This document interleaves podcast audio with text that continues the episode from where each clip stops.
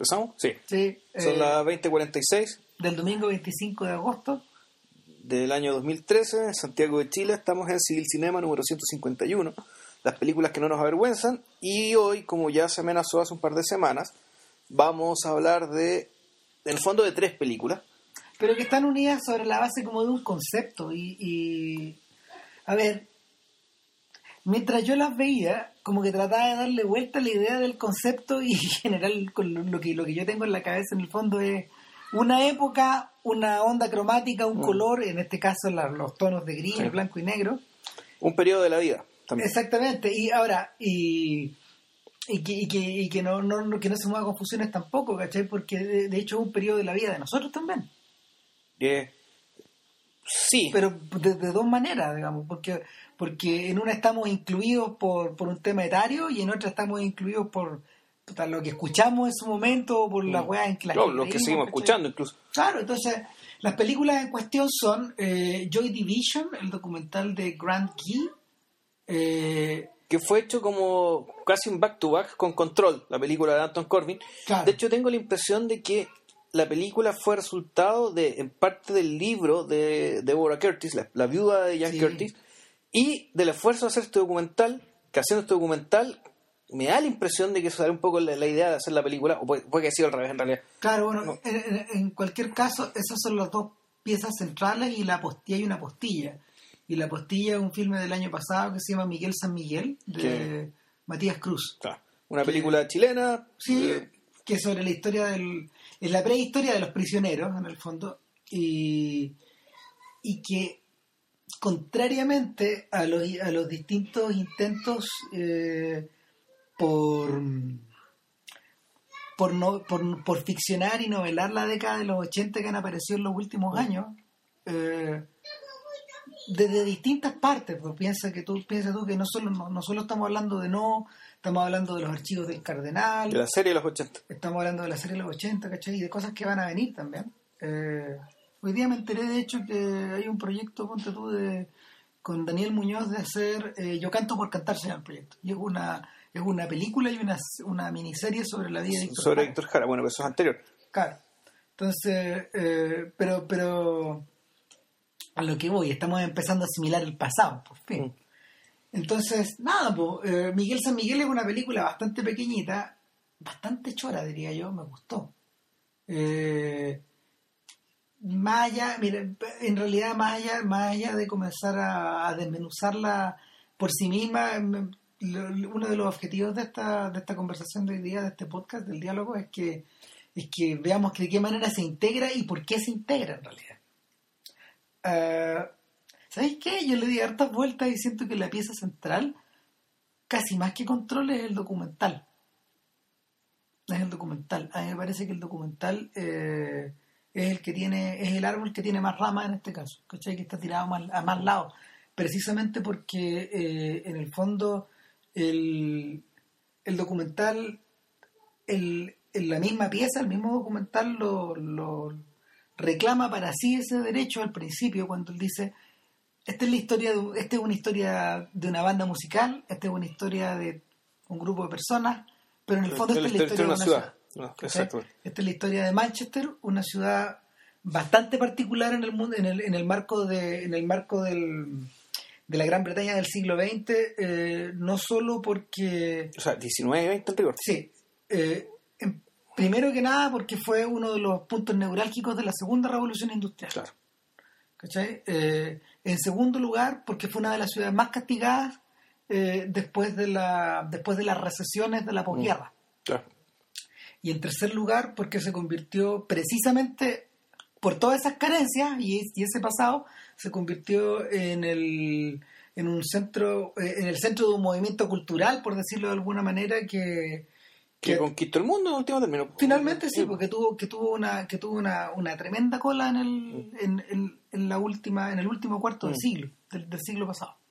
Entonces estos tipos estos tipos enfrentan esta historia contando un poco la, la historia de una banda que es Joy Division que que alcanzó a lanzar dos discos que perdió al vocalista como se suelen perder como se suelen perder estos vocalistas legendarios de, de las bandas de rock eh, y que de alguna manera eh, quedó, eh, quedó engarzada en la historia industrial de la ciudad, en la historia social de la ciudad y finalmente en la superó a la generación en la que esto ocurrió. ¿cachai?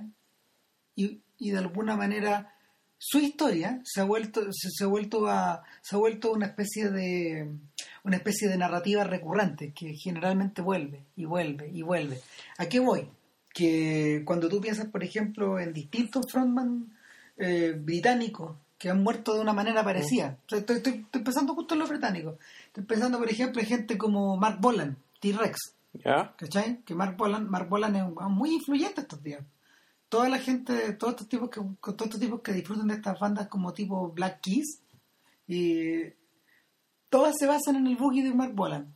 Sin embargo, la, la, la personalidad de Boland, con todo lo importante que es, eh, que era una personalidad que de alguna manera inspiró, por ejemplo, el inspiró a David Bowie, ¿cachai? Inspiró a los Rolling Stones.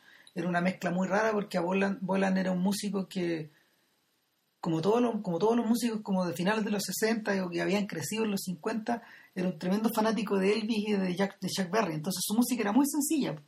Era muy sencilla y, y por lo mismo por lo mismo podía ser imitada de un montón de maneras distintas, ¿cachai?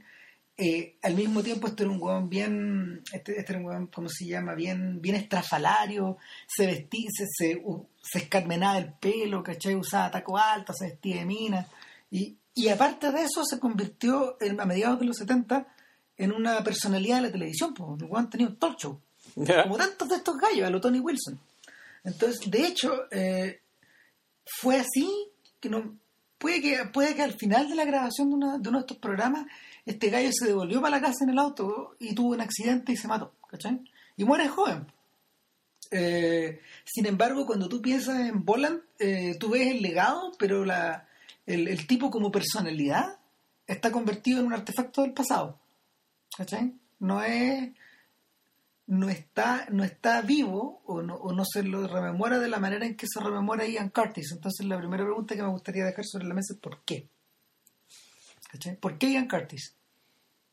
Hmm. Siendo que. Eh... Ah, lo que pasa es que, claro, Ian Curtis, o de partida, eh, siempre se andan vendiendo humo con el tema de los 27 años, ¿cachai? Y que y creo que Kurt Cobain murió a los 27 años y que la Janis Joplin murió a los 27 años y Jimi Hendrix murió a los 27 años. Ahora, la historia de Curtis, se podría si se parece, si, si se parece a alguna de estas historias, la se parece a la historia de Cobain. Un poco, pero sabéis que yo creo que ni tanto tampoco. Ahora, yo ojo que Cobain era un gran fanático de Joy Division. De hecho, sí. de Cobain decía que, claro, que Love, Will, Love Will Tear Us Apart es la mejor canción de la historia. Ah, punto. Y, según palabras de él. Y claro, bueno, ellos dos murieron, efectivamente se suicidaron, o sea, no murieron por excesos, no murieron por mala suerte, no, no, no, no murieron porque alguien más lo quiso, murieron porque ellos quisieron.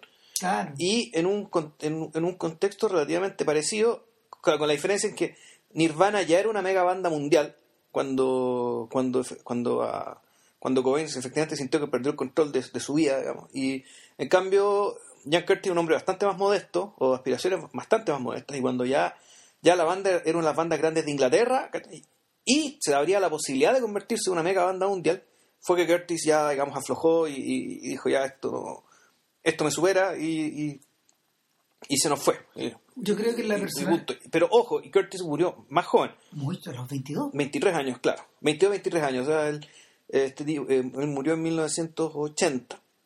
Claro en 1980, claro, haber tenido 22, 23 años. Yo siento que una muerte parecida a la de Ian Curtis es la de es la de otro músico que también muere, muere muy joven y es eh, Jeff Buckley. Jeff Buckley es como, a ver, Jeff Buckley, para los que no lo ubiquen, es bastante conocido como nivel indie, todo eso, es un fenómeno de los años 90. Es un cabro que muere muy joven, es hijo de Tim Buckley, que es un, que es un cantante es un cantante folk, es uno de los tipos que, que nacieron como a la, a la sombra de Dylan. Eh, eh, Tim Buckley muere como por una sobredosis, ponte tú, joven. Y deja este hijo que crece sin, sin papá, ¿cachai? Y, y, el hijo eh, repite la historia trágica del papá, pero por un accidente. Un día, un día después de después de comer se van a bañar un lago y él se hunde y no vuelve a salir. ¿cachai? Y se perdió. Y después lo encontraron ahogado. y, Buckley resume también un poco estas características, como de un cantautor súper carismático, eh, un gran compositor de canciones y al mismo tiempo un gran letrista, pero una persona que muere muy luego. Antes, antes de desarrollar lo que pareciera ser, eh, ¿cómo se llama? Su, no sé, igual que Cohen, su primera, su, de alcanzar su primera madurez artística. ¿cachai? Eh, yo cuando, cuando pienso en Curtis, pienso también en, pienso también en Kafka un poco. No, no puedo sino pensarlo porque me, me, me, acordaba, me acordaba de la pega de Kafka en, en Praga. De, en Praga seguro. No, pues, claro, el señor, el, este señor era un señor de escritor, trabajaba detrás de un escritorio en una oficina de prevención de riesgo. Entonces, su pega consistía en redactar manuales, atender mm. personas, ¿cachai? Eh, hablar con las empresas y bueno, la, la pega que Curtis tuvo en su vida eh, fue como de trabajador social finalmente. Claro, él, trabajaba en, una, en, un, en un departamento que le, buscaba trabajo a la gente con, con ciertas discapacidades. O sea, síndrome de Down o gente con, bueno, el caso, eh, algo que lo tocó muy de cerca, el tema de la epilepsia. Claro. Entonces, eh, el, el, y el detalle, el detalle no es casual porque era precisamente el tipo de pega que, o sea, trabajar en una oficina que daba trabajo, era precisamente el tipo de era, precisamente el tipo de trabajo que la Inglaterra de los laboristas en permanente mm, crisis mm. económica eh, desde fines de los 50 y durante casi todos los 60 eh, había generado ¿cachai? era una la Inglaterra de esos años era una Inglaterra pobre Claro, sí, en Al contrario de, la, de, lo, de, lo que te venden, de lo que te venden de la Inglaterra colorida, de los discos pop, esa weá es otra cosa, Claro, a ver, la, es que es raro, bueno, es que de partida mm, aparecer a ser lo que fue el Swinging London, digamos, ¿cachai? Los 60, a Manchester nunca llegó. ¿Cachai? El norte de Inglaterra siempre. A Birmingham menos, pues, por eso surgió, por ejemplo, eh, por bandas como Black Sabbath. Black Sabbath, efectivamente, de, la, de, la, mierda misma, pues, ¿cachai? Que efectivamente era, era, contar la realidad como si fuera una película de terror, porque eso es a lo, que más se parecía. Eh, en, al principio del documental, Bernard Summer decía: bueno, esta weá era tan pobre, tan desolada, tan fea, no hasta incluso te daba la impresión de que eh, la pobreza, de que, por una parte, el industrialismo y las guerras sucesivas habían generado involuciones culturales en el sentido de que, puta, el urbanismo existe en, el Reino Unido desde, el siglo XVIII. La idea de urbanismo, o sea, ya Glasgow, la, ciudad escocesa, fueron pioneros. Fueron pioneras en armar, puta, en armar, en, puta, en pavimentar la ciudad, en crearla, en en dotarla de luz, por ejemplo. En pensarla de tal manera que la gente pudiera vivir mejor dentro de la ciudad. Eso está hablando del siglo XVIII. Y sin embargo, Bernard Summer, ¿cachai? Decía que, puta, mi ciudad era tan de mierda que yo vi un árbol por primera vez a los nueve años. O sea, es decir, eso que lograron en el siglo XVIII, ¿cachai? Alguna ciudad del norte de Inglaterra que se había perdido, se había olvidado. Y la habían tenido, al parecer, su propia era del oscurantismo, digamos, ¿cachai? Que... Una de la, uno de los mejores testimonios al respecto de eso es y si ustedes pueden irlos mirando, por ejemplo, es la pega de. Son las pegas televisivas de gente como Ken Loach o de Mike Lee, ¿cachai? O. Eh, ¿Cómo se llama? la y, y, y, y, algo que está mucho más a la mano, los, los paisajes urbanos de. Mm. Los paisajes urbanos de la naranja mecánica. Mm. Porque Kubrick, Kubrick cuando, cuando decidió filmar esta historia ambientada en el futuro cercano, el gallo eh, se lanzó los projects, pues, estos, estos, estos edificios, estos, bloques de cemento que están diseñados están diseñados para que la gente viva ahí en el pleno concreto y que, y que rápidamente se deterioran o que te contagian de eh, una cualidad gris, eh, de una cualidad gris que, ¿cómo se llama? En los alrededores que eh, es, ¿cómo se llama? Es es muy difícil de, no notarla cuando estás metido ahí. Claro, a ver, son, son lugares que, que supuestamente pretenden elevar el estándar de vida de la gente que se va a vivir ahí y, sin embargo generan todo lo contrario. Y te entierran. Claro, ponte tú, el, el, lugar que era así era en el edificio donde vivía la familia esta de todo, de todo y nada. Exactamente. De, y, eh, de, como de Mike Liga, donde toda la gente que vivía en este edificio, de alguna razón, el, el edificio tenía un peso tenía una tenía algo que tenía una carga tenía una carga que en fondo aplastaba a los personajes y lo aplastaba a todos el verdadero protagonista de la película es el edificio final en último término porque los los dramas los dramas de No Nothing eh, son los dramas que son son todos caseros finalmente, son todos problemas, son todos problemas muy simples que están, que están, ¿cómo se llama? Están extremados porque no hay posibles soluciones para esto, no, hay posibles soluciones para esta gente en el, en el, en el corto plazo, ¿cachai? O la solución fue y no la tomaron, o no se tomó, ¿cachai? Y la es una cosa que es una cosa, por ejemplo, que Ali, que yo creo que vendría a ser el contemporáneo de, de, expresiones como Joy Division o como los Sex Pistols o como los Vascos, ¿cachai? O como los mismos Clash, es su, su equivalente en el mundo cinematográfico. Eh, son cosas que han, infectado todo el resto de la filmografía del Lipo. Vilche hace poco vio Naked y no lo podía creer. Y sin, aunque son pulsiones distintas, el personaje, el protagonista, el David Tullis, pero es un, hijo de estas condiciones de vida.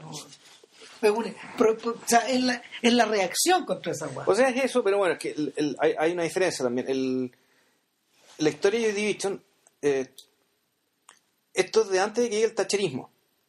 Es decir, el tacherismo fue a Inglaterra lo que fue un poco con nosotros lo que fue la dictadura. En último término, que la, a partir de ahí efectivamente se generaron condiciones para que digamos, el, carnaval, el carnaval capitalismo digamos, floreciera con todo su colorido, su, su, opulencia para algunos, su prosperidad para algunos otros tantos y su apariencia de prosperidad para todos los demás. La idea de que te pudieras convertir en un consumidor. Claro, y, que eso se notaba también en una cuestión muy festiva, muy colorinchi, qué sé yo, y que... La televisión en color. Y que eso además explotó y que, eh, eh, y que eso terminó explotando, ¿cachai? De en serio, ¿cachai? Con el gobierno de Tony, de Tony Blair. O sea, el Londres de Tony Blair que te muestran en Trainspotting, ponte tú, ¿cachai? Puta, es el resultado de eso. Así como así como acá en Chile, puta, el Santiago, entre comillas, medio vibrante, así como de, los 90, digamos, con lo dicho de los 90.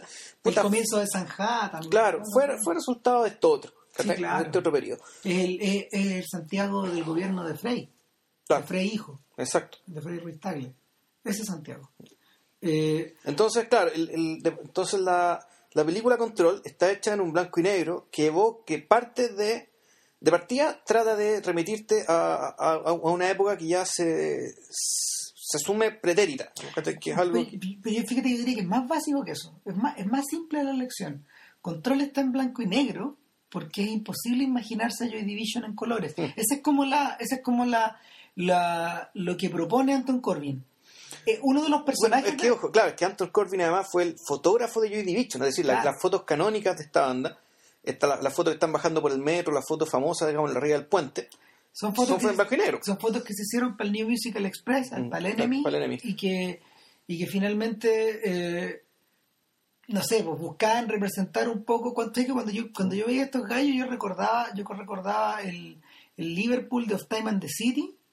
De, de, Terence Davis, y el Liverpool de, de Living in the Material World que, que, que Scorsese muestra en, la, en las películas, al comienzo, en la primera hora de la película, de la vida de George Harrison, eh, está mostrado ese, está mostrado ese, ese, ese Liverpool, ¿cachai? En el fondo, pendejos un poco de la, pendejos muy de la calle, de clase obrera, ¿cachai? Que evidentemente escuchaban lo que escuchaban la radio, eh, escuchaban los discos que se podían conseguir, vivían una vida muy modesta.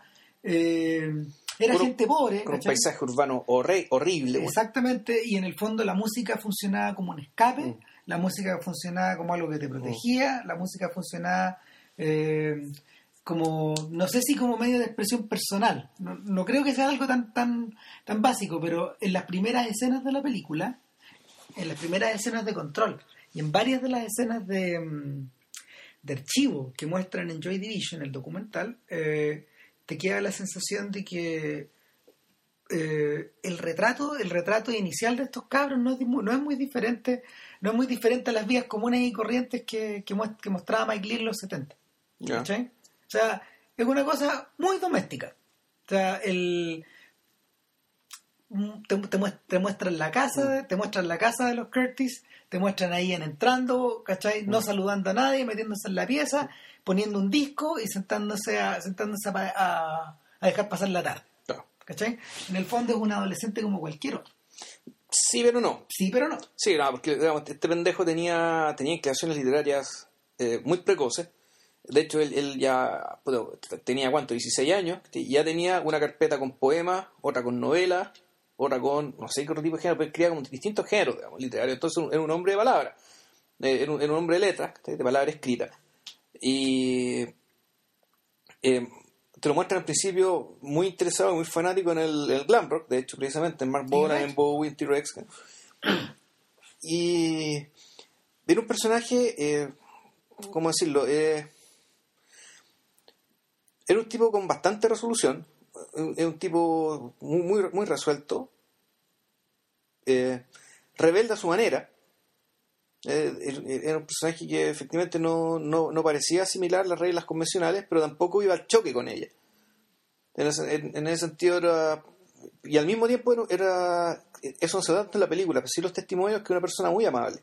Claro, mira, de todo. ¿cómo será eso que eh, en, el, en el primer tercio de la película lo que hace Curtis es eh, ir al colegio, eh, ¿cómo se llama? Pololear. Pololear, ¿cachai? Y después casarse. Y se casa. Se casa una, se casa una edad muy joven.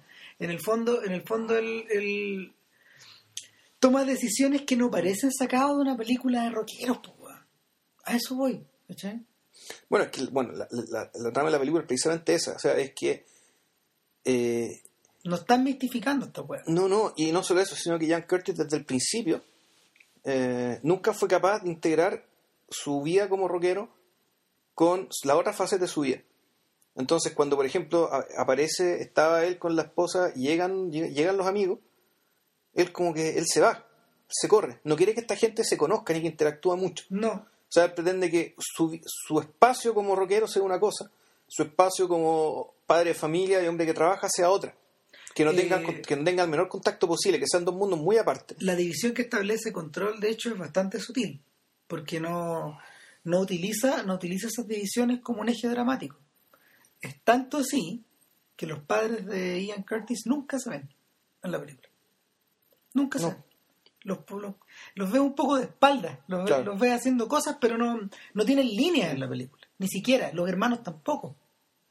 En ese sentido es una película que es bastante poco convencional porque de hecho eh, Corbin optó por desdramatizar momentos que son fácilmente dramatizables en estas películas de género. Aquí voy. Eh, piensa por ejemplo, eh, piensen por ejemplo en eh, la opción que toma Oliver Stone al mostrar, al mostrar la, al mostrar el trayecto de Jim Morrison en The Doors. Los momentos, los- las cuñas y los momentos en donde él puede instalar, instalar dramatismo, eh, el weón los aprovecha al máximo, ¿cachai? No es una mala película, ¿eh? tampoco No. es tan buena. No, una, las No, una muy buena película, pero fíjate, si la volví a ver te das cuenta que hace sentido. Ahora, cito a, cito a, cito a The Doors y a Morrison porque en realidad eh, el personaje, el personaje mismo no es, ¿cómo se llama? La, la influencia que Morrison tiene en la vida de Curtis no es, no es casual tampoco. No se le gustaba. sí. O sea, hay que escuchar, hay que escuchar los discos de Joy Division para darse cuenta hasta qué punto están influenciados por los Doors. O sea, está influenciado por los Doors, por Kraftwerk, por los Velvet Underground. Sí. De hecho, eh, de hecho Curtis, eh, en algún momento se decía, él, su acento para cantar y su jerga era jerga más bien estadounidense. Mm, Sí, Él tenía un léxico y una forma de pronunciar. él- Y la impronta es más o menos a los Jim Morrison. Mm. De hecho, hay un póster en la, hay un póster en la pieza. Mm. Y el, la otra vez, fíjate, la otra vez yo estaba viendo el documental eh, que Tom DiCillo, que es, que es un cineasta, a ver, dentro, dentro del marco de los cineastas indie gringos es menor, pero, pero en realidad no es tan, no es tan, tan menor. Tom, Tom DiCillo es un amigo de Jim Jarmusch y él hizo para American Masters de la PBS eh, el documental When You're Strange de- Ya. de- sobre los Doors, que está, que está narrado por Johnny Depp. Eh, y, y la estructura que usa es muy extraña. En el fondo, eh, la estructura dramática, la estructura dramática es súper distinta a la de Joy Division. No tiene un narrador que no sea Depp hablando como Morrison. Ya. ¿Cachai? Pero él, pero esas son líneas, son líneas escritas por alguien más o está sacado de cartas, diarios, de dónde? ¿Cuál es la fuente está, de esa? está, está sacado de cartas y de diarios y de escritos y algunas cosas que... de- O sea, habla Jim Morrison en último término. Exactamente, pero la, la, la, cosa, la cosa impresionante es que no hay otra gente que hable. Ya. Nadie más habla. Y está estructurado, está estructurado del momento en que Morrison muere en París y estos gallos utilizan unas tomas donde Morrison como que anda por la carretera rumbo hacia Los Ángeles. Entonces se imaginan que el alma de Morrison viaja de alguna manera de vuelta al origen, a la costa, a la costa de los, a la costa de a estas De costas- California, claro. a estas costas de California donde se conoció con Ray Manzarek, ¿cachai? Es un regreso o sea, a ese mundo. Entonces lo, veí, lo, lo ves volver y no sé, ves que se encuentra con, con lobos, se encuentra con gente en el camino. Son- y son grabaciones de Morrison de verdad. Entonces, eh, entre medio de eso van mezclados estos otros momentos. Pero lo, lo interesante lo interesante de la narración de Depp es que también está como... est- está muteada. No es una narración dramática. Ya. ¿Cachai? Probablemente de las mejores weas que le he visto hacer a este gallo en el cine. Hmm. Gran narración. Entonces, eh, el... Sin embargo, sin embargo, el personaje de Morrison es típicamente americano en el sentido de que en, en- en- en- el sentido de que busca la exaltación de alguna manera de la experiencia, de una, experiencia, de una suerte de experiencia Mm. trascendental, por ejemplo, no sé, como al estilo al estilo de, de Thoreau, ¿cachai? En Walden, ese tipo de cosas. La poesía de Morrison incluso asemeja a eso. Bueno, de hecho, el, el nombre del grupo Está tomado de... de, la esperanza de- o sea, la puerta de la percepción, es decir, digamos, la posibilidad de que, eh, la posibilidad real de tener una experiencia, digamos, que te abra la cabeza, que cambie tu vida, y bla, bla, Claro. bla, digamos. Claro, y Mm. de, de hecho, de hecho, el si tú, lo- si tú lo comparáis, por ejemplo, a, to- a toda esa, a, to- a toda esta a toda esta atmósfera seductora, sugerente y colorida, eh, con la música de Joy Division y con el mismo documental, por ejemplo, o con la misma con, con la misma estructura que tiene control, está como muteado, es como es como operar con lo mismo, pero con menos volumen. Si le quitáis el volumen, le, le- lo cloráis. Claro, pero, un- pero, pero es que es muy extraño, porque el, eh, cuando se estaba haciendo el análisis de cuál fue el aporte de Joy Division al, al fondo al- al- a, la- a lo que pasó a partir del punk, era que Joy Division fue la primera banda que, que en vez de que en vez de andar gritando que sabe todo el carajo, ¿cachai? Fueron los, tipos, los primeros tipos que usaron la música, la simpleza del punk, cierta estética punk, ¿cachai? Pero para hablar de otras cosas de otra manera. Para el fondo decir, bueno, en realidad no es fuck you, sino que I'm fucked, ¿cachai? O sea, en vez de puta, veces el carajo, en realidad todo está, todo está el perno. Exactamente. Esto- realmente estoy hasta el perno. Música Y de angustia existencial. la angustia existencial que es, es lo contrario de la exaltación de la que estamos hablando, pero que, y aquí esto es muy extraño, la forma en que era interpretada en particular por John Curtis arriba en el escenario era no sé si era, era paradojalmente exaltada la medida de Curtis. O sea, Curtis cuando cantaba, eh, sobre todo en vivo, era un personaje que estaba siempre al filo de perder el control de sí mismo, de entrar en una especie de trance, con este bailecito tan ridículo que hacía, que todo el mundo se ría, el bailecito, el bailecito, y en realidad el tipo se le, se le iban los ojos blancos, en el fondo el, el tipo era como un derviche. Un poco, Era claro. un terminado- era, era- un tipo que estaba siempre al, al- al- eh, eh, estaba al filo de la pérdida de control, al filo de la pérdida de conciencia, al filo de la entrando en algún tipo de experiencia trascendente y que sin embargo no nunca la nunca fue incluida dentro del propio mito, digamos, que lo que tiene que ver con sus letras, ¿cachai? Con- Bueno, es que tú mismo lo expresaste, pues en el fondo es una música que está permanentemente, permanentemente encapsulada en una especie como de carretera que corre hacia una determinada dirección, pero siempre bo- al borde del, al borde del de explotar o de implotar, ¿cachai? El, parte de la música de parte de la música de, de- de- de la banda es así y parte de la, de la atmósfera que rodea la película es un poco así ¿cachai? porque el, eh, hay en, en control en control ¿qué es lo que pasa?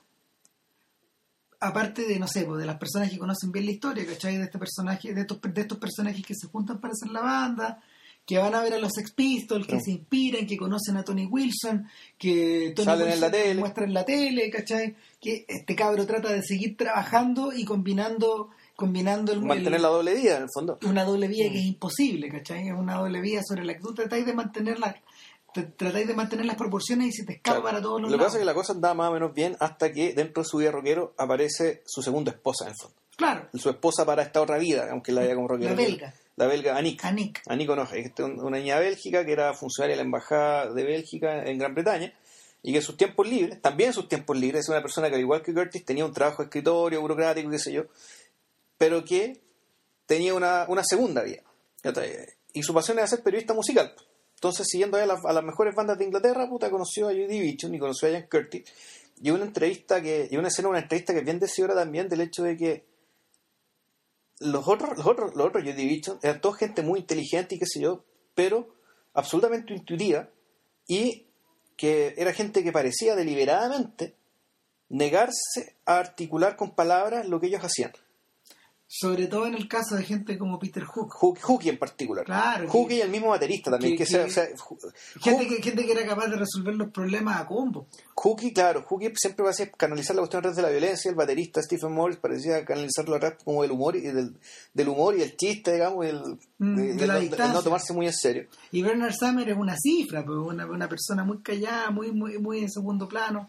De hecho, Que, que, eh, la- que, que el personaje que, asumió, entre comillas, el liderazgo discursivo, digamos, ya cuando se, se, se crea New Order. claro, no deja de ser interesante de que el personaje, el personaje más vistoso del filme no sea ninguno de ellos, incluyendo a Curtis, sino que sea Rob Gretton, el manager. El manager. ¿Cachai? Él es el que está a cargo, él es el que, claro, él es el que está a cargo de manejar la ironía, manejar la crueldad, mover las Mm, cosas. claro. Él es el fresco de esta historia, ¿cachai? Él es el gallo que, él es el gallo que inyecta vida a Mm. esta banda que parece tan, tan pálida. Es un- claro, es un personaje, eh, es también es un eh, Está muy bien interpretado. Sí, Es, sí. es mejor que Paddy Considine en 24 Hour Party People. O sea, Mm. Considine le agrega otras cosas al personaje. siendo que Consigine igual es un crack, ¿cachai? No, es un respeto, tremendo actor, pero este otro gallo, este otro gallo, eh, Lo que hace es que, bueno, en realidad esta- estas no son tres películas, son caló, muy, cuatro. caló muy bien el contraste. Claro, ya vamos a llegar a esa otra. Claro. Pero, pero, pero eh, o sea, él, él opera muy bien por contraste Mm. respecto de estos otros que parecen tan apagados, ¿cachai?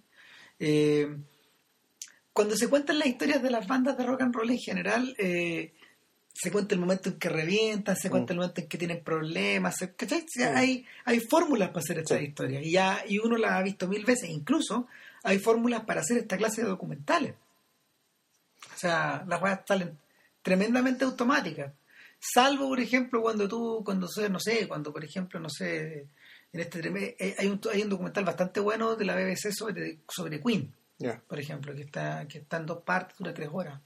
Eh, eh, ¿De y- qué época de Queen ya al No, final? todo, sí. todo- toda la historia de Queen. Ah, toda la historia, Toda ya la historia. No, sí, sí, en dos capítulos se llama algo así como Puta rama, este podcast va a salir más largo que la These, chucha. these are the days of Ah. our lives, ¿cachai? Ya. Y- pero también un poco para hablar del género, po, y la BBC suele trabajar muy bien estas cosas, pero en el caso particular de Queen, eh, el dramatismo que estaba vinculado a distintos momentos de la historia de la banda era exacerbado, se prestaba para eso, ¿cachai? Porque precisamente tenían una persona que... Pero ¿por qué tanto dramatismo? O sea, Eh, ¿cuánto- yo de Queen sé poco y nada porque uno son uno de esos grupos que ya no quiero escucharlo más, weón. Claro, Me, no, me di hasta me- aquí, weón, con todo el respeto que les tengo, digamos, y lo buenos que son y su Claro, canción y bla, bla, bla, Me imagino, pero es que Claro. el, el- el- la historia la historia estaba la historia estaba también la historia estaba también contada, por ejemplo, respecto del contraste que este que, que Freddie Mercury con, con todo lo con todo lo flamboyant, lo, Sí. lo, lo- lo O sea, vistoso que es, con lo extravagante que era, Con lo claro. extravagante que es, opaca a los demás, ¿cachai? Claro, diciendo que hasta donde sé, eran El- todos cerebros. Brian May, que, creo que es astrofísico. No, claro, Eh. no, y no, es astrónomo. Claro, No, y, y- y no, crea- y- y gente muy- también muy creativa y ta, ta, ta. No, y, Eh. y, y, y tomamos en cuenta que en realidad la banda es de Roger Taylor. El verdadero líder es el baterista. En todas estas bandas los líderes son los bateristas, no sé por qué son tan cabrones, digamos.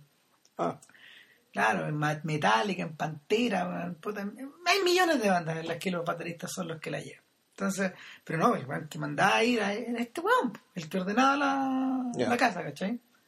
Eh, sin embargo, sin embargo, eh, lo que choca, lo que choca de, de- en lo que se refiere a Joy Division, pareciera ser lo contrario. Donde, donde, donde debiera haber un, donde debiera haber una figura que, que se destaque por encima, que se destaque por encima de las otras, a la manera, por ejemplo, como otros contemporáneos lo hicieron, como Siouxsie and the Banshees lo hicieron, como Shane McGowan y los Pogues lo hicieron, como ocurrió con, como ocurrió con el duelo a lo Lennon McCartney de, de Mick Jones con Joe Strummer, por, el, por, por el- por llevarla, por llevarla en los Clash, claro. Claro, como lo, como lo que ocurre con Robert Smith en The Cure y sobre todo como lo que ocurre en esta relación entre Johnny Marr y, Morrissey en, en, los- en The Smiths, que es una banda de Manchester, Claro.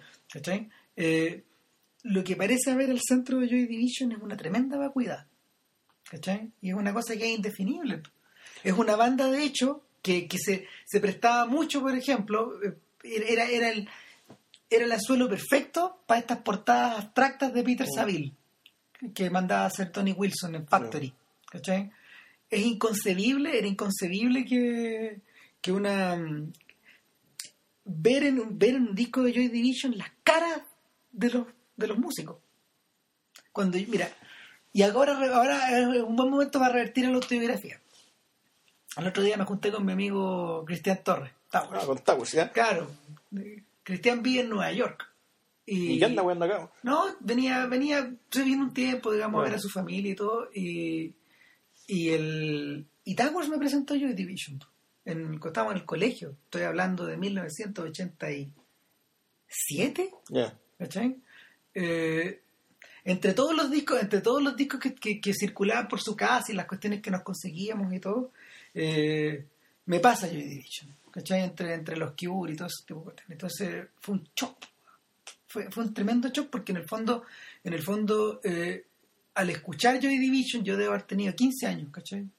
Al escuchar Joy Division por primera vez, lo que me pasó fue que es como si estuviera escuchando máquinas. Era, era distinto, por ejemplo, escuchar al, al Kraftwerk, al que uno estaba acostumbrado a escuchar en la radio, a- de Autobahn, ¿cachai? De, de, de- de Robot, de The Model, ¿cachai?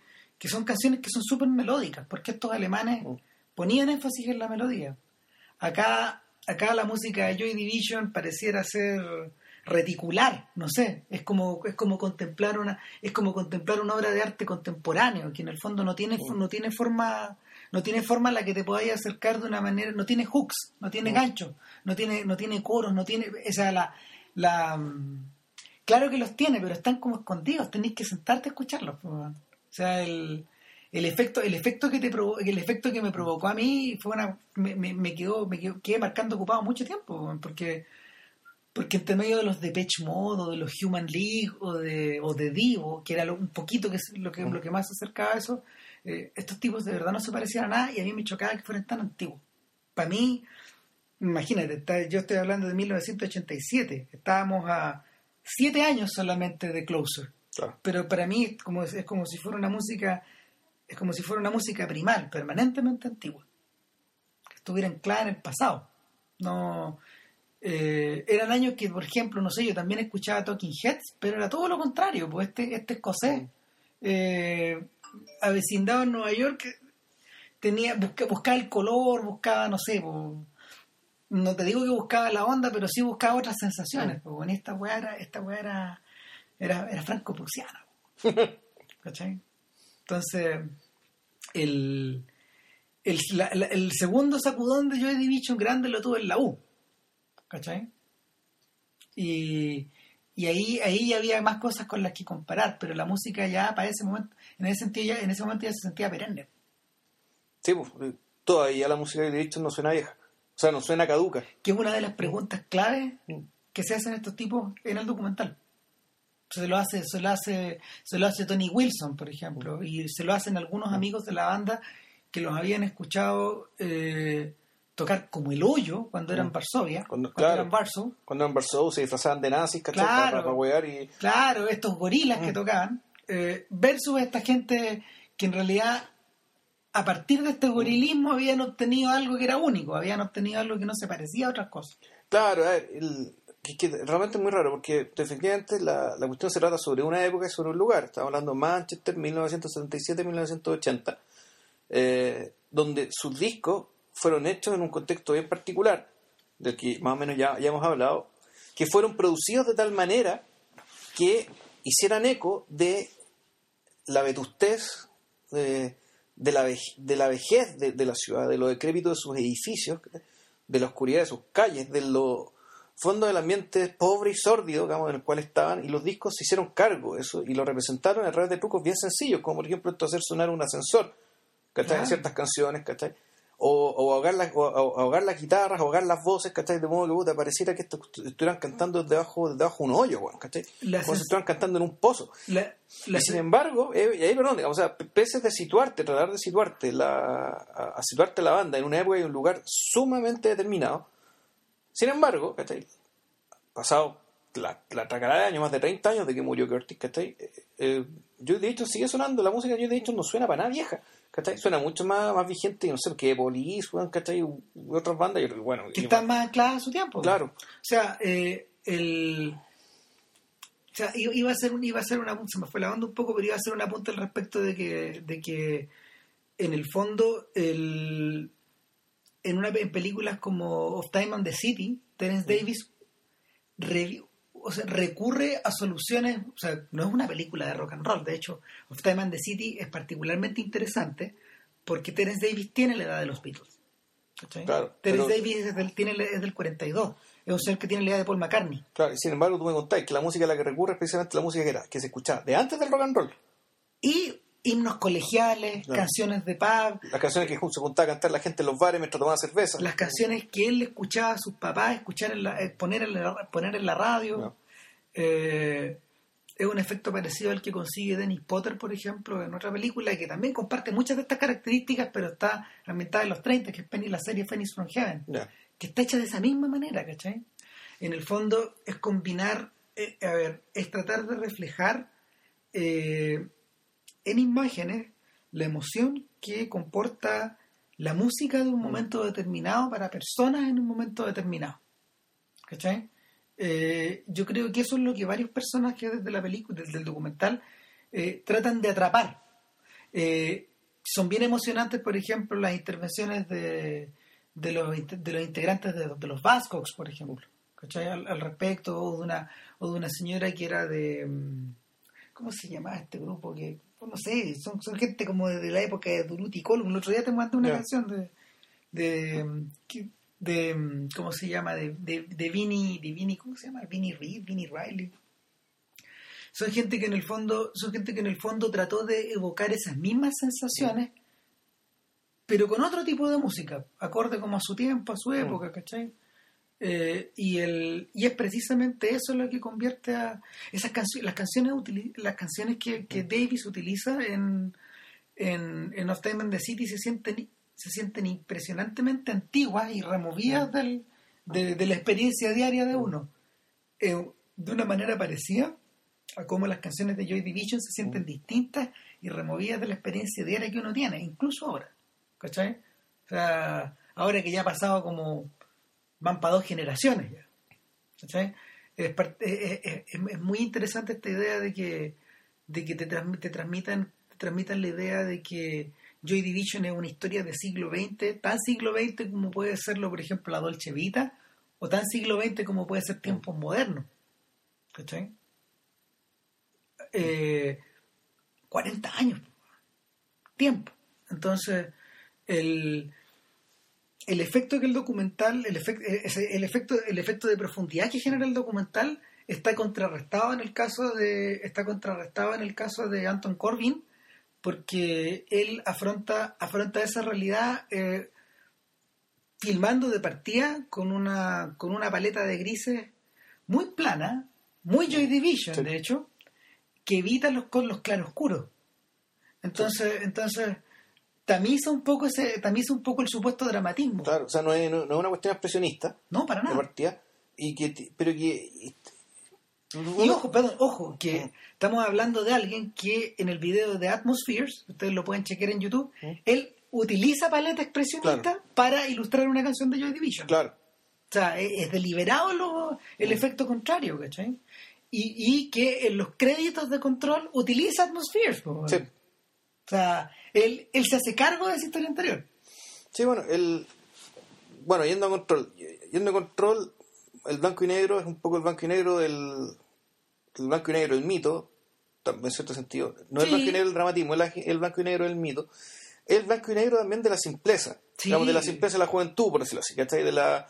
De, de que un, un joven, por intenso, intelectual, letrado, digamos, y, con, y con intención y con, y con pretensiones, digamos, artísticas eh, legítimas, como el caso de Ian Curtis, igual era, un- era un joven que en cierto sentido terminó mirando su vida, o al más se la cuenta, como una lucha entre dos planos, entre dos, en- y eh, un- una, una esto como el- un poco como el arcano del tarot, digamos, esto del, del- del jinete que tiene que eh, puta, controlar el caballo blanco y el caballo negro, digamos, que tiene, y tiene El que carro. controlar- el carro, Mm. claro. Para que no se. Para que no se desboque. Y, y- y la película, en rigor, es, es eso, y por eso el nombre Control se, se trata precisamente de, de este señor, de este, de este joven, de este muchacho, digamos que entre los 17 y los 23 años, trata de lidiar con ta- la vida familiar por un lado, su vida como cantante rock por otro lado, su negativa integrarlas ambas, que está siendo mantenerlo siempre por canales separados. Y cómo eso se va, termina yéndose al carajo, digamos, la cuestión efectivamente el tipo pierde el control. Pierde el control y eso aludiendo naturalmente a una de sus canciones canónicas, Jesus Control, que, que alude a un ataque de epilepsia en. En el documental los tipos hacen una- un énfasis tremendo en, Mm. en señalar que en parte por por su juventud, en parte por inexperiencia, en parte por ser unos weas también, Mm. eh, como como cabía hacerlo por unos cabros tan re jóvenes. Sí, pues sí. ¿Qué- qué más? Eh, ellos, ellos dicen, ah, nosotros pensábamos que las letras de Ian las letras de Ian eran unas letras como, no sé, eran como estos libros de poesía que no a veces se Claro. obligan a leer en el colegio, ¿cachai? Claro. Entonces, eran tristes, decía, decía, decía- la- su mujer decía, cuidado, que estas letras, eh, cuando, cuando él, cuando él dice asumo toda la culpa, él está asumiendo toda Mm. Claro. la culpa. He means it. Claro, ¿cachai? eh, a él eh, le importa eso. Efectivamente, los tipos decían, en realidad, no, que nunca leímos, nunca escuchamos mucho, nunca, nunca nos fijamos mucho en la weá que escribía este Tal cual, eso lo dice Summer. Claro, en realidad nosotros cantábamos porque sonaba bien y, y todo era muy fácil en el grupo. Y es muy raro que Peter Hook decía, eh, eh, era fácil armar la banda, lo difícil es todo lo que venía después. Sin embargo, después Hook dice, en realidad Joy Division en sí, la experiencia de Joy Division fue sumamente fácil y simple armar ese grupo para nosotros. Todo fluía de una manera muy natural eh, y la cosa en realidad se complicó con la muerte de Curtis. Claro, ¿Qué hacemos después? que hacer eh, crear eh, New Order, digamos, reinventarse, ¿cachai? Eh, inventarse un cerebro, en último término, o re- re- reconfigurar el cerebro colectivo, digamos, de, de- de este, este grupo para seguir operando. en parte de eso se hace cargo 24 Hour Party People, Mm. que en el fondo que en el fondo está concebida como un carnaval. Mm. Y, y está gira en torno al personaje de Tony Wilson, Donnie Wilson, que, claro, Que- el sujeto que descubrió a la tele. y que claramente es el personaje más atractivo de ese mundo. En- Es, es el tejido conectivo que une a estos sujetos en el antes y el después, que une a la industria del espectáculo con estos cabros que en realidad no tenían ni idea de cómo funcionaba la industria del espectáculo. Es el adulto que funciona como niño. Claro, es el, el hombre, es un hombre educado en el Oxbridge, ¿cachai? No sé si en cuál de sus dos universidades, pero un tipo que anda citando aplauso a Virgilio, Claro, es como un con- personaje de Monty Python, que, es como los actores. que sabe latín, claro. y que desde ese lugar, desde, desde esa hiperculturización, el, el tipo también más o menos intuitivamente se da cuenta del potencial creativo digamos, y, y termina siendo el artífice, en realidad eso es lo que es, el artífice que puso a Manchester eh, dentro de esta tercera o cuarta revolución industrial, que fue la revolución industrial desde la cultura. Claro. Eh, de hecho, la película un poco cuenta la historia no solo de Joy Division primero y de New Order, Después los Happy que, Mondays. sino que cuenta la de los Happy Mondays, cuenta la, la, la- creación de la hacienda Claro. la, y, la, y el auge y caída de este negocio chico que fue, que fue Factory eh, y su posterior venta a London Records. Entonces la, la historia, la historia precisamente tal como la canción de los Happy Mondays, Claro. que le da el nombre a la película, no para jamás. Pareciera este personaje que, que le debe mucho a Alfie, por ejemplo, al Alfie de, de ¿cómo se llama? De, De, de Michael Caine. de Michael Caine, claro, que, que se dirige abiertamente a la, a la audiencia y está encarnado de una manera increíble. Por- Tom Cooper. por- claro, eh, entonces, Y no solo eso, sino que tiene, de partida, es una película que se sabe que nosotros aquí lo que estamos, estamos eh, contando un mito. Mucho de esto es, lo que estamos contando, mucho, mucho de lo que acá es cierto, hay mucho de esto que es mentira o mistificación o que es falso. claro, Y que cuando en cuando aparecen los verdaderos protagonistas de la historia que se cuentan ahí diciendo, bueno, en realidad yo supuestamente estaba aquí, pero no me acuerdo nada de lo que pasó. exacto. Por Eh, ejemplo. Michael Winterbottom es súper hábil porque mezcla cosas que mezcla cosas sacadas del documental con esta mistificación total y te acordás que en ese final donde no sé quién baja Dios que, ah, que le habla a uno de estos tipos. Eh, eh, son, el, son el tipo de cosas por ejemplo que tú podías ver en los videos de los comunes son las weas tiradas de las mechas ¿cachai? El- ahora en el caso de 24 Hour Party People también me hace sentido de que haya salido prácticamente junta con esta otra. Es un poco anterior. No, anterior. Es como tres años anterior. Pero finalmente, finalmente está hecha, está hecha con el mismo impulso. ¿cachai? Son películas que son películas que están hechas bastante años después de bastante años después del de la, de la explosión musical Britpopera Mm, que, que, que, que funciona un poco a los Swinging London pero en los 90 ¿cachai? esta cosa esta cosa Y ojo, estas sí son colores.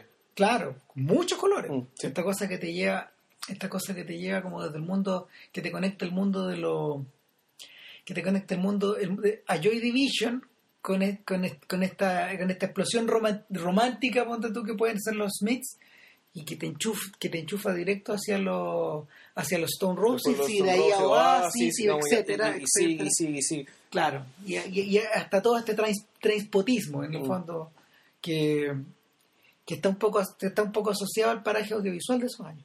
Entonces, de hecho, no sé, estaba pensando en estaba pensando que mucha de la mejor pega que se hizo en esos tiempos eh, precisamente está hecha en los videoclips de estos tipos, de algunas de estas bandas. El, ahora, partiendo, partiendo de la base que gente como Derek Jarman le dirigió videos a The Smiths. ¿Cachai? No, no está en absoluto. There is a light that never goes out. Es, un ciclo de, de dos o tres o cuatro videos, ¿cachai? Ya. Eh, entonces, eh, la, la sensación, la sensación que te genera es la sensación de, de carnaval, la sensación como de, de fiesta, la sensación de estar en perpetuo movimiento en, de 24 Party People. En realidad es el pastelazo en la cara, eh, eh, ¿cómo se llama? Él es, es- como, es el sketch, es el slapstick que, que Mm. Control no tiene. ¿Cachai? Sí, no, y es que, bueno, de partida, Control, a diferencia del documental de Division, eh, a diferencia de 24 24 Hour Party People, esta es realmente la historia de una persona. Sí, ¿ya? Es la historia, y es, es la historia, el ascenso, pero sobre todo la caída de una persona. claro. Es decir, el, es, el, el unmaking o el, el- ¿cómo se llaman? El- eh, eh, eh, es la disolución, digamos, la, es la, es desintegración esa es la palabra. Sí. De, desintegración, de desintegración paulatina. Es como las hebras que forman una persona se empiezan a deshilachar. eh, la chava, y la misma persona se está dando cuenta de eso, se da cuenta, se da cuenta de esto y, se- y llega un momento ya no tiene energía para tratar de recomponerse. ¿no?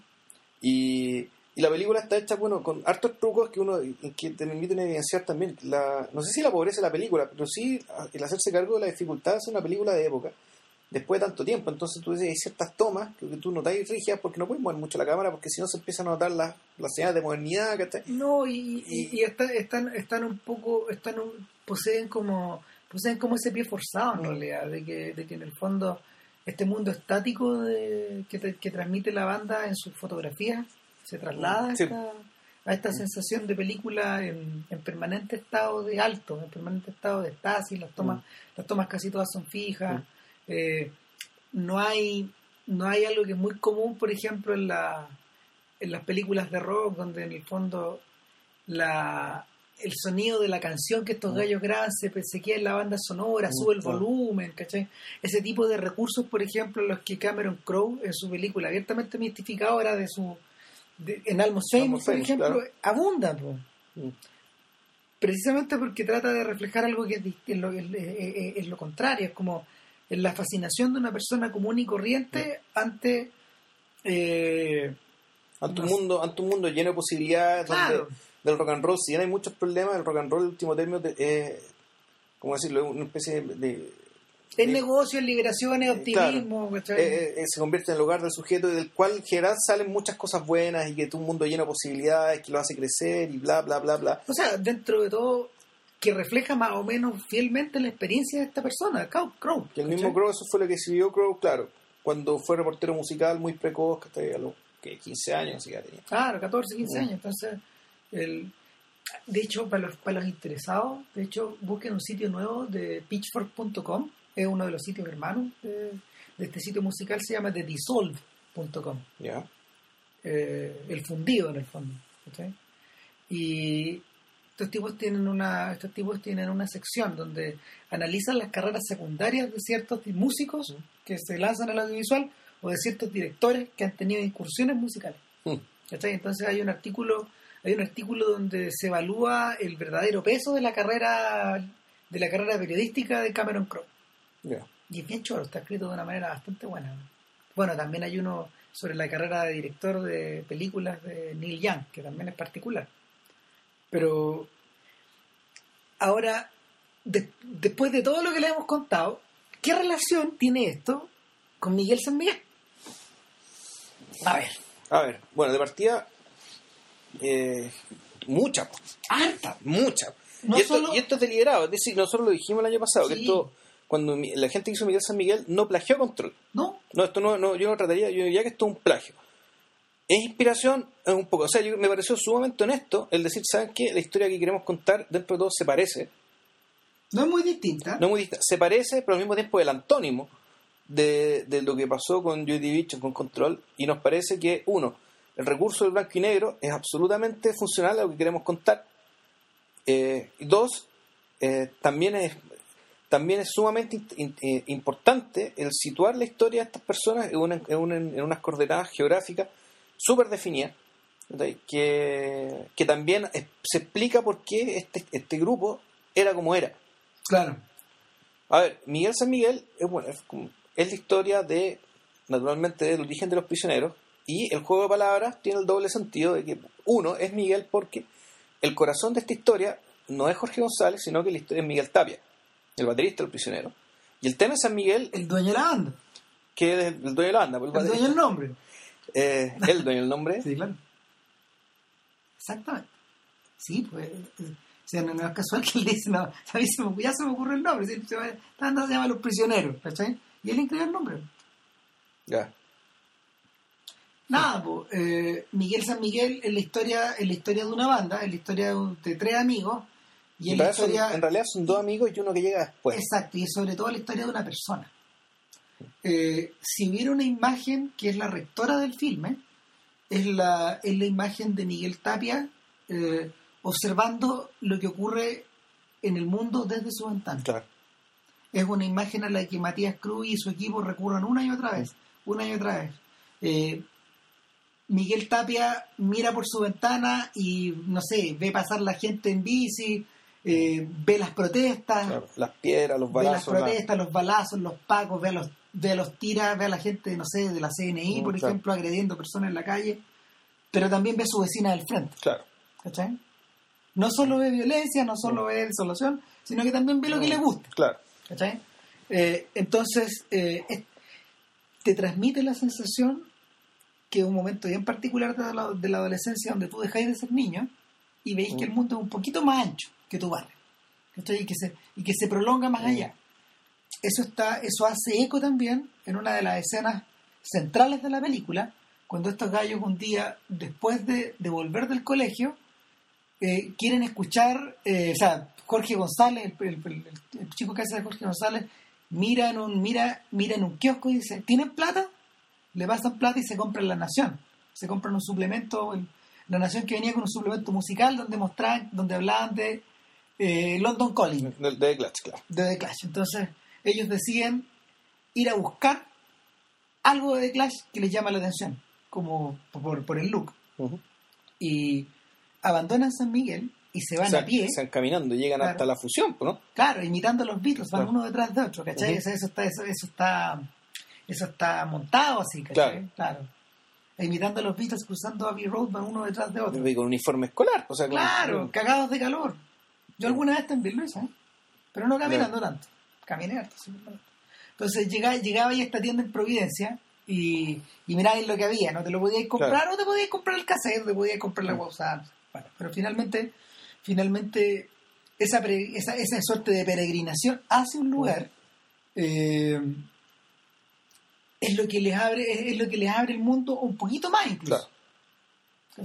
Esta sensación de entrar como en terreno desconocido, esta sensación como de... Pero ojo, o sea, en realidad ahí, ahí no solamente están superando el tema de que de ser, de ser joven, sino el hecho de que puta, vivíamos en un país en dictadura, en buena medida aislado del mundo, al cual los artistas no venían para acá. No. Primero, igual no había plata para traerlos, ¿cachai? No. Para empezar.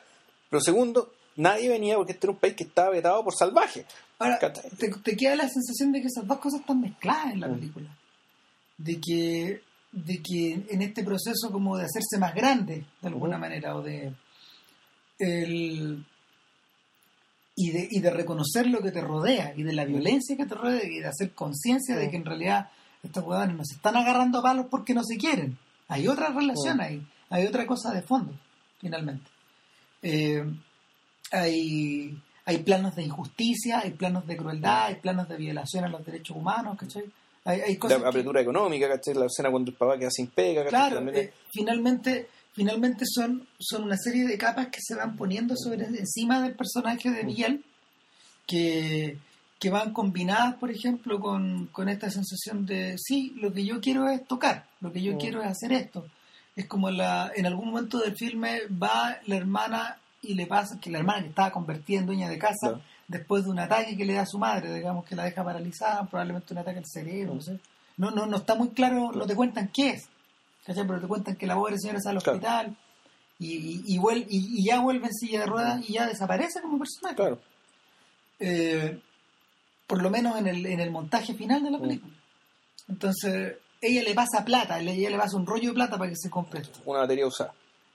Pero, pero no lo, no lo hace, no lo hace en el sentido, por ejemplo, de un papá o de un pariente que le esté pasando al cabro chico algo para que para que se regodie con él, por ejemplo. Esta sensación de que te compran una batería para el cumpleaños. No, no, No. esto es, esto es tu vocación.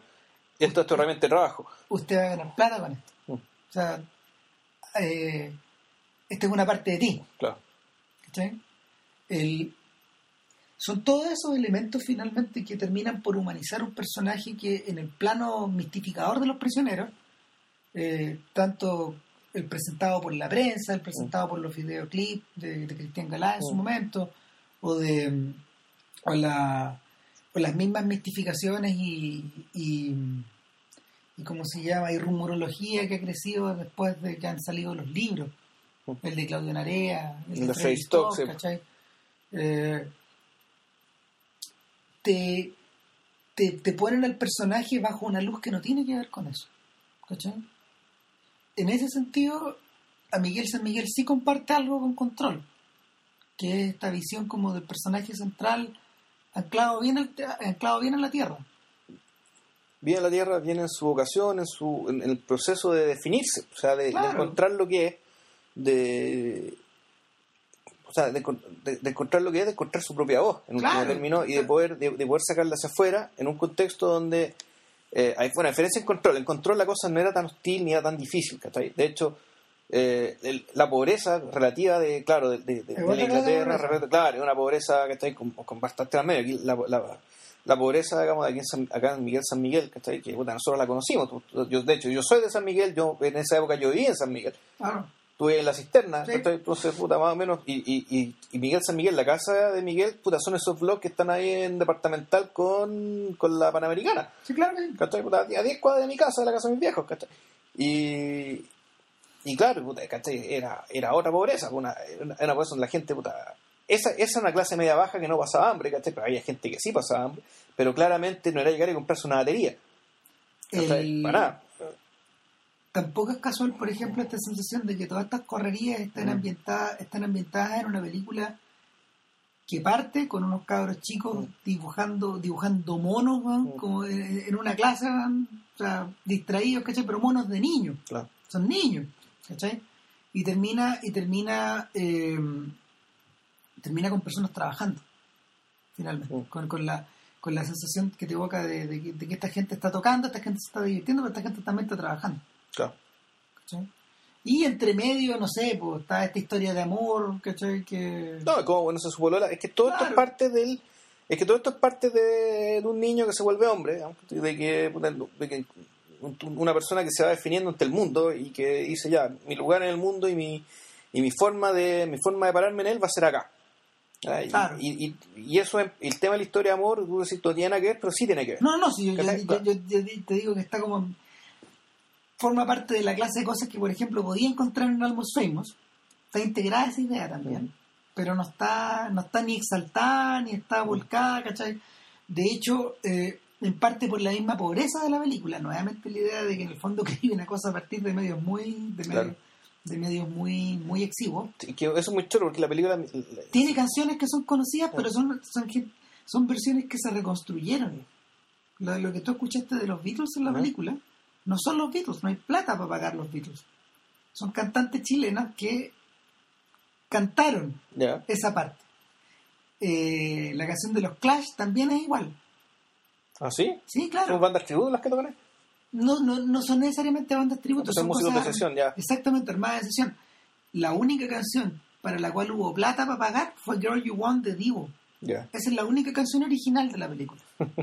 O sea, es que eso tanto, pues la película gusta tanto porque se nota que fue hecha con la misma pobreza de los prisioneros, o sea, la misma pobreza con la que, con la que nació el grupo en último término. Claro. Fue una película donde tú notas la pobreza también, donde también las, las tomas fijas, en ciertos lugares que se repiten mucho porque en realidad es muy caro hacer una película de época y San Miguel está bastante cambiado. Entonces, puta, siempre te enfocan, por ejemplo, la, la, el- la, que, era, la que era la Escuela de Artes Gráficas, ¿cachai? Mm. Que está ahí en... ¿Cómo se llama esta calle? No me acuerdo. Es Pasado Salesiano, puta, Florencia creo que se llama la calle. Sí. ¿cachai? Que está ahí en Florencia con Barrio Lugo, puta, y, y donde está hay una plaza y al frente está esta, esta, esta, esta- Los edificios viejos. estos edificios viejos del Chile fiscal, ¿cachai? Que, puta, que, son, que todavía están ahí y que sirven puta para dar la idea de que, bueno, de que de que eso era San Miguel, ¿cachai? Así era San Miguel y había muchos más lugares de San Miguel que eran así. Y esta otra cosa que también es muy, que emparenta mucho a la película de, de- a Miguel San Miguel con, con Control, es la referencia siempre a San Miguel. Que siempre hablan de que vamos a ser la banda más famosa de San Miguel, vamos a ser una banda importante de San Miguel, que Vamos a tocar, vamos a tocar en el Festival Escolar de San San Miguel. Miguel. Claro, entonces es, es raro que Santiago en aquel entonces era mucho más chico que ahora. Y sin embargo, parece ser un lugar más grande. ¿Por qué? Porque el territorio de los prisioneros no era Santiago, sino que era San Miguel. El- Era esta comuna, que era, bueno, ojo, en aquel entonces San Miguel, en rigor San Miguel era bastante más grande. O sea, San Miguel, si mal no recuerdo, incluía lo que era Pedro Aguirre Cerda y lo que era. Sí. eh, y lo que era lo que está al otro lado, ¿cómo se llama esto? que ¿Dónde, dónde está la legua ahora? Ah, San Joaquín. razón, Sí, de ahí para arriba, por, por, por Vasconia para arriba. O sea, que, si mal no recuerdo, o sea, lo que hoy Por San Joaquín, claro, lo que hoy San Joaquín, eso también era San Miguel. O sea, San Sí, Miguel era, una era. comuna- era muy grande, y claro, cuando ya se volvieron a dividir, se, se re- redividieron las comunas, claro, que San Miguel quedó reducido, digamos, a lo que está entre, entre Santa Rosa y la Panamericana, Mm. en último término. digamos. Pero San Miguel era mucho más grande. Pero claro, aún así, era tan, era tan grande que, en el fondo, puta, su- sus coordenadas y lo que vivían, el espacio en que habitaban era ese, no Santiago. Fíjate que en Control esa idea de la república independiente de algún lado no está tan desarrollada, pero siento ni for Our Party People. ¿Te acuerdas Sí. de esa escena donde donde a Paddy Considine los, los fans del City, creo? No, los fans del Manchester United casi lo aplastan. Porque él era del City. Él era del City, sí. Y Ian Curtis también era del City. Se persiguen. Sí, po. Se persiguen por estos callejones chicos donde, donde Claro. pueden acuchillar, digamos. Pero creo que eso no está en la película misma, sino en la escena forrada. Ponte tú, pero uno lo Eh, que- pero no se te es- Eso no se olvida. No, No, se claro. olvida, claro, porque te queda esa sensación de que en el fondo estos sujetos, estos sujetos están son hijos de sus calles, de sus barrios, de sus casas, de sus paredes, de sus graffiti. Claro. Eh, el a propósito, a propósito de eso mismo, de hecho, mis recuerdos, mis recuerdos de los prisioneros eh, tienen justamente que ver con la calle. Yo me acuerdo de haber visto a los prisioneros desde mi casa, que queda en un segundo piso, caminar por mi calle, que queda ciencia, ahí en la esquina, en la esquina con, con el callejón Lovalle, ¿cachai? Claro. O sea, cerca de- o sea, no, no, no, no tanto por ahí, digamos, pero, pero el... Vi a estos huevones caminar por la calle de la misma manera que caminan por la película. Te estoy hablando del año 86, 85, Ya. porque está... Y otro recuerdo que tengo de O sea, ya eran famosos, ¿cierto? Bueno, eh, Sí, eh, eh, eh, se hicieron famosos a nivel nacional en el año 84, Claro, si mal no recuerdo. pero en esa época todavía vivían ahí. De hecho, de hecho, el otro recuerdo que tengo es Jorge González caminando, yo en un colectivo subiendo por Salesiano, y Jorge González va caminando después de un choque que este huevón tuvo, camino, no sé, sacó la cresta, weón, andaba con la pata enyesada y con la mano en cabestrillo. Chuta. Sí, con la cara moreteada, le habían sacado la chucha en auto. Esa fue, eso fue poquito tiempo después de Corazones. Ya. Y mi tercer recuerdo, Jorge Gonzalístico, es que hace poco, weón, me lo encontré comprando cigarrillos, weón, en, en Santa Isabel, weón, como en una, como en una, como en un negocio de esquina, como que andaba, andaba por ahí como que estaba comprando una pero, pero esta idea, esta idea de que el personaje está como anclado al lugar, o al que pertenece como a su entorno, eh, está también en el mito de los prisioneros. Sí, cuando van a comprar la batería y la batería se las vende se las vende el verdadero Miguel Tapia. haciendo un cameo y, claro y hasta capaz que sea la misma batería. Bueno, eso ya me. me- es posible y, pero probablemente evocando las- los recuerdos del propio Miguel Tapia de este gallo medio arisco que los atiende y les Ya. dice, ¿tienen la plata? Claro. Eh, ¿Dónde está el auto? Para que se la lleven. ¿Dónde está la Claro. camioneta? Y el gallo va y lo, lle- y va y lo, lo, lo escolta hasta la, Hasta micro, la micro. y por la puerta de atrás, como muchas veces, como tú te acordarás, que en el fondo ya... No sé, weón, no sé si todavía la gente sube con teles a las micros, weón, pero yo me recuerdo, yo me recuerdo de gente subiendo con teles a las micros con, con paquetes grandes por la puerta de atrás. O sea, eh, cosas de la época de las micros de colores, antes de las amarillas. Lógico, y las micros de colores, las puertas de atrás no eran muy anchas que No, digamos. pero, pero era el lugar por donde te podías meter. Sí, claro. Entonces, eh, esos niveles de pasado y esos niveles de precariedad. Finalmente es curioso, pero el, una de las cosas choras que tiene Miguel San Miguel es que no explota emocionalmente esa cueva. No, de, la forma, de la forma en que lo hace muchas veces sin descaro eh, los, los 80. ¿Cachai? Una de las cosas que me molesta de los 80 es que, es que jueguen con esta idea de, sobar- de sobarte la espalda de la época en que las marraquetas eran más ricas, weón, no sé. ¿cachai? O de que o de que la gente compraba aceite en botella, weón, no sé. Eh, el mm, el ejercicio que hacen los 80 es evidentemente de marketing y nostálgico, es una combinación Sí. medio extraña. ¿cachai? Sí. no por nada, no por nada, eh, El tiempo en las Bastillas, que es la canción con la que se presenta la serie, va cambiando, como en The Wire, de versión en versión. ¿cachai? Entonces hay, hay distintos artistas que la vuelven a reversionar, interpretar, algunas han quedado como el hoyo, ¿cachai? Pero bueno. Otro quedan bien, no Otras sé, como bien, siempre. claro. No, sino es una bonita, es una bonita canción, encuentro yo. Pero, y pero- bien por la plata que está ganando Fernando Viergo. Claro, entonces, pero el, el- el punto es que eh, la manipulación de esos recuerdos, por ejemplo, o el, o el uso, yo lo he visto ahora último cuando 13, cuando el 13C y cuando el mismo Canal 13 los fines de semana eh, presenta estas tortas de este programa Te veo, no te, veo, no te ve, ¿ya? que lo tenéis que haber visto alguna vez Puta, presentado rato. por Sergio Lago. Sí, trato de no verlo porque, ¿qué, qué debo decir? Bueno, la tele hablando de la tele me echa las pelotas, güey. La tele Bueno. debería hablar de otras cosas, güey. Claro, Eh, pero a, a lo que voy es que originalmente los, los capítulos narrados por Sergio eh, obedecían como una temática. No, de ser- por Sergio. Puta la weá. Ya. Eh, Yo trabajé con Sergio Lago. Pero, pero los capítulos narrados por este compadre finalmente obedecían una temática. ¿cachai? Sin embargo, en las tortas reeditadas, eh, es un beat tras otro beat tras otro beat. Se nota que están editados de manera secuencial ya. Ya. ¿Cachai? Editados para la nostalgia. O sea, no hay concepto, aquí la nostalgia manda sola y... Claro, finalmente es ah, pe- el, eh, el festival, dos minutos al festival de la una, dos minutos a éxito, dos minutos a baila conmigo, ¿cachai? Baila domingo, no sé las weas que sea, pero programa tras programa tras programa. O sea, Eh, bueno, los efectos son bien... Son, o, sea, o sea, es nostalgia, pero también está un poco la, la extrañeza de, de, de así se vestía la gente. Ay, mamita, el peinado. O sea, es- es- ese tipo de reacción que en fondo es Claro. simpática y... Y, y pucha, es, es, gratificante. Es una Puta, cuestión que uno puede...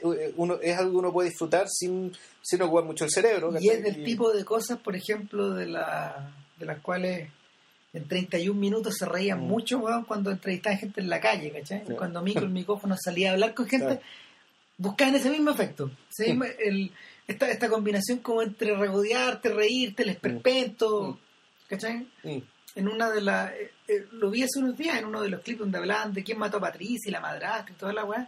Salía una vieja con... Salía una vieja que claramente la habían entrevistado mientras estaba cortando el pelo, pero como no había luz para ponerlo dentro de la peluquería, la habían enfocado afuera. Entonces salía la vieja con los con todas las weas colgando, weón, hablando de la película, weón. Era una, era una imagen horripilante y al mismo tiempo tú decías, esto solo podía ocurrir a principios de los 80, en los comienzos de la televisión en color. Y, y por eso mismo, por eso mismo yo creo que me gusta Miguel San Miguel, porque en esa época en que era la, en, en- en esa época de la primera generación de, de gente que vio tele a color, como nosotros, eh, yo debo haber visto tele a color por primera vez en mi casa el 78, 79. No, yo creo que... Yo en mi caso creo que nosotros la vimos después. Entonces, el, Creo que mi papá se compró la tele color, ponte tú, para el Mundial del 82. Antes no teníamos tele color, que yo recuerdo. no, mi papá la compró para el, para el Mundial de Argentina. Entonces, el, esa, esa, esa sensación, esa sensación de que, de que en realidad estas cosas que tuviste en colores ahora están en blanco y negro, eh, o de negarse, de negarse a mostrar ese color, me hace sentido.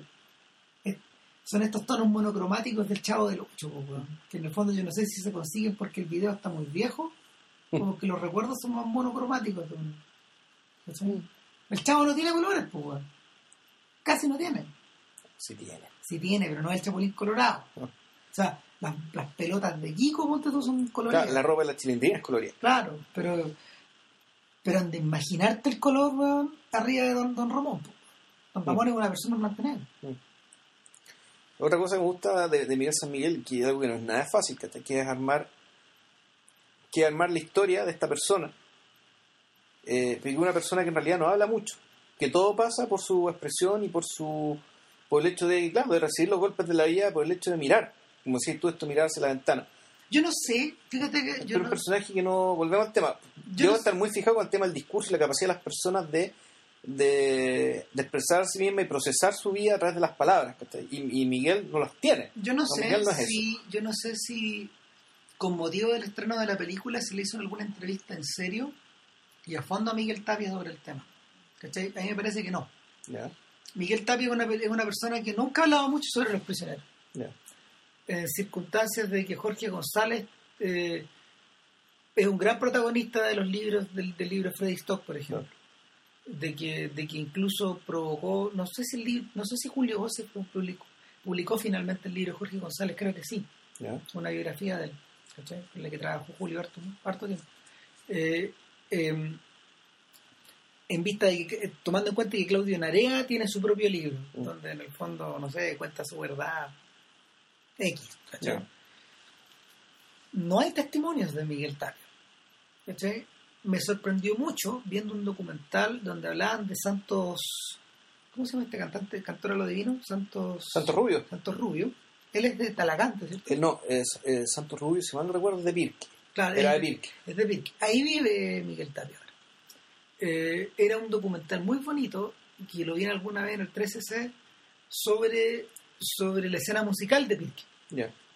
Entonces, eh, mientras hablaban de Santos Rubio, que, que todo giraba un poco a él, él, él era el, él el vaso comunicante de la gente más joven, de los más viejos, ¿cachai? Eh, lo veía cantando con gente muy vieja, lo veía hablando, cantando con cabros muy jóvenes. Eh, hay unas escenas donde Santos Rubio graba un disco y, y lo, está, lo produce Miguel Tapia. ¿Cachai? Entonces te queda la sensación de que eh, su actividad como músico continúa. Pero tan piola, tan Y- en silencio, Claro, como él. trasladada- trasla- y trasladada, eh, ¿cómo se llama? También a una comunidad que parece estar Claro. contenida en sí misma. Claro. A eso voy. Una persona muy de. Un personaje muy de su casa. Muy, Es- muy es- de República Independiente, esta Claro. cuestión que funciona sola. Exacto. Entonces, Claro. esa sensación te quedaba, ¿cachai? De que, de que, el- de que la de que, le- de que esa impronta se, de que se- Mm. o sea, no sé si será no sé si no sé si la impresión será real o no será real digamos pero pero esa impronta está presente en estas dos partes digamos esta sensación de que no hay versión oficial de la historia de los prisioneros por Miguel Tapia finalmente pero que llama la atención que la película la película que se ha hecho hasta ahora esté contada desde el punto de vista de él. No es una película por- eh, no es una a ver en- en- en- habría que agregar eso por ejemplo a propósito del tema en blanco y negro y pensando un poco en Liberty Balance ¿cachai? y el paso del tiempo y el, el uso como se llama del recambio de una generación por otra. No hay una no hay una sensación de que Miguel San Miguel quiera anclarse quiera anclarse un pasado al pasado mistificador o al, al- o a la o esta especie como de continente perdido No. que para la generación de 30 y para los para los Gen Xers, para la generación que tiene ahora un centro de 35 y 45 representa los 80 ¿cachai? No, no va por ahí. No, pues, no va por ahí. No. Eh, pareciera, pareciera que es una. Pareciera que es una, es una historia que, por ejemplo, la podría haber contado en el contexto de los hermanos y la vaca, ¿cachai? Ya. Que son hueones de San Miguel también, pues bueno, ¿no? Lo de la vaca creo que son de la cisterna, weón. No, andaban tan. Sí, sí, bueno. sí. Bueno, el baterista yo me lo solía encontrar en el metro, bueno. pero bueno, iba a trabajar al centro. Ya. Y, y el. O lo, te, la, te la puedes contar desde el punto de vista, no sé, de. Que su primer videoclip fue de hecho en el estadio de la cisterna. Chao, ¿En serio? Esa canción, la, la canción esta que. La canción que hicieron el poema de Parra. Ya. No me acuerdo cómo se llamaba la canción. Eh, Y lo hicieron en el estadio del Palestino, pues, el Palestino el estadio de la cisterna. Siempre ha sido. Y el, o también lo puedes aplicar, por ejemplo, en el caso de, de gente que tenía más medios como, como los tetas, ¿cachai? Que tampoco es una historia muy distinta, po, porque los tetas, los tetas comienzan a hacer música cuando están en el colegio también. Ustedes eran muy caros. Muy caro, Muy, gente muy de caro. 17, 18 años, cuando ya estaban grabando su primer disco. O, o, o lo, puede- o lo puedes repetir en el contexto de los bunkers, ¿cachai? Que, que, no sé, pues, también son gente muy de su casa. O sea, De hecho, son del, son del Manchester de Chile, que es Concepción. claro, entonces, el, uno de los, uno- o sea, yo creo, que, yo creo que también en ese sentido uno de los mayores méritos de la película es, es- es- es provocarte esa sensación de que esta historia, esta historia de origen o esta historia como de germen, porque es el germen lo que tú ves. es un germen, pero es un germen que es un poco como Billy Elliot, que tú no sabes decir que Billy Elliot va- se convierte en un se gran convierte en un gran genio. un gran- No. Ah, Te dicen que sí, que él- parece que el primer bailarín de la compañía en Londres, ¿cachai? pero es lo mismo. O sea, haber sido uno, del, uno, haber sido uno más de la, del, del elenco y el, el valor, digamos, de, de- del- el valor de historia, digamos, de que se encuentra a sí mismo y, y descubre su vocación y logra hacer lo que quiere ser, ¿cachai? ya con eso basta. Y en el caso de los prisioneros también es poco lo mismo. En el fondo ya no importa tanto si la banda se convierte en la banda más importante de la historia de Chile. No. Eso en realidad termina, para, lo que es la película, termina siendo secundario. te da la, por eso te decía, te da la impresión de que, de, de que este germen que tú contemplas es un germen que se puede replicar. Claro. Tal vez eh, eh, en modelos musicales, pero también podría haber sido una historia de un futbolista, podría haber sido la historia del pájaro rubio, no sé, weón. O sea, Claro. X, ¿cachai? O, o de Iván Zamorano. Espérate un poquitito, digamos, Sí, claro. de que obviamente algún día se va a hacer la Va película ser- de Iván Zamorano. claro, y que, y que la foto va a ser el cabro chico saltando, tratando de pegarle cabezazos a la, a la ampolleta weón, que está, que está en el pasillo del cine. Porque así Zamorano logró saltar lo que saltaba, pues. Claro, entonces, entonces te, eh, te, te queda esa misma sensación. Ahora, es una, es una función completamente distinta a la que cumplieran a la que cumplió, por ejemplo, Violeta la Bueno, película. ¿Cómo se llama? Violeta No, se fue a los cielos. Violeta se fue a los cielos de, de Andrés Wood. ¿Cachai? O me imagino. Que los a- Héctor Jara hacen al- lo mismo. Exactamente. Entonces, que se van a hacer cargo de la dimensión pública, la trascendencia de la obra. Y el, No estamos restándole la importancia a la- Claro. al artefacto. O sea, No, eh, eh, Violeta nos parece una película bien de hecho, lo comentamos acá y todo. Claro, el entonces, el pero- punto es que este es otro producto, es otro tipo de producto. ¿cachai? Que tiene, producto de otro tipo de razonamiento. que tiene otro tipo, claro, tiene otro tipo de objetivo. Ah, Y, y que por lo mismo apela, puta, tiene otro- apela a otros recursos. claro, y por, por lo mismo también hace sentido que hace sentido que que no equivalga no equivalga a un elemento de merchandising para seguir vendiendo discos de los prisioneros. Bueno, eso también me parece súper noble. Que eh, finalmente, en último término, es casi una declaración de principios. Sí. ¿cachai? Esta weá no es, esta weá no está hecha para venderla, para volver a vender o para despertar interés las reediciones en vinilo, No. o las reediciones con dos discos, o los, o los temas inéditos y la weá que sea. ¿Cachai? Sí, o sea, no- no yo esa película la Puede fui, existir por sí sola. yo, yo esa película la fui con gente al cine, ¿cachai? Y, y efectivamente, lo- la- cuando yo cuando fui a la película no dije, no, no dice ya voy a partir a comprarme los discos de los prisioneros que me faltan, sino que yo fue como, una fue como haber visto ir a ver Billy Elliot, ¿cachai? Fue, Claro. un poco la, la misma, la, la misma sensación, sí. Claro. Sí. Nada, pues así que mira, ojalá que algún día hagan, hagan, hagan disponible en streaming esta película, series que yo- habría que preguntarle a Matías Cruz y a la gente de Jirafa, que fueron los responsables de la distribución acá, que, que, que qué se va a hacer con la que qué se va a hacer con la disponibilidad de la película, tanto la para la por, televisión, si la por la tele, claro. para el cable, ¿cachai? A mí me parece que, un- O o, que tal vez estamos equivocados, tal vez si uno se mete a BTR, por ejemplo, ya está disponible en de demand, ¿cachai? A lo mejor capaz que ya está en Cinémata, no, no creo. no, no, no, no, está en no, está todavía. ok. O sea, pero, pero, pero es una película que se beneficiaría muchísimo de poder, o sea, de, de poder ser vista en esas condiciones. Sí, ¿no? Y, y sería muy bueno que muchos cabros jóvenes ¿cachai? que se la, la vea. Claro. Sobre todo, porque yo creo que es una, una película muy inspiradora. Sí. Eh, muy inspiradora puta, para los cabros que están ahí, que no saben qué hacer, que no saben Sí. pondrá su micro. y no está que- pasada de revolución. Y además, claro, y no tiene, y no, no, es, no es una película como, como sería, no es una película engrupida, ni pretenciosa, Claro. ni, ni, ni, ni, ni, ni- ni que te venda, lo- ni que te venda, ni que te venda lo que no es. O sea, parece sumamente anclada a la realidad y a la realidad de lo que fue, y nosotros que más o menos vivimos esa época, éramos más jóvenes, eso sí. Entonces, sí, pues, o sea, uno, uno se reconoce ahí, uno, uno, uno se reconoce a sí mismo, reconoce lo que ve, reconoce el lugar en el que creció. Reconoce el paisaje, claro. Sí, completamente. Sí. Nada, pues, Este, eso sería eh, para el próximo podcast, si no pasa nada muy raro, eh, puede ser la próxima semana o subsiguiente, depende de cómo ande la disponibilidad y otras cosas. Estaríamos hablando de eh, la trilogía Before. de los Before de Richard Linklater, eh, a partir de bueno la- el estreno hace no mucho tiempo de la, la tercera película, Claro. Before Midnight. O sea, sobre eso y sobre en el fondo los mecanismos que Linklater en particular tiene para, para establecer relaciones entre la ficción y la realidad. Que, que- que es algo que le- ah, y el paso del tiempo. Que a él, a él le interesan mucho esos tres factores. Sí, Ya, bueno, pues. Eso será, y bueno, que estén muy bien y coraje. Show.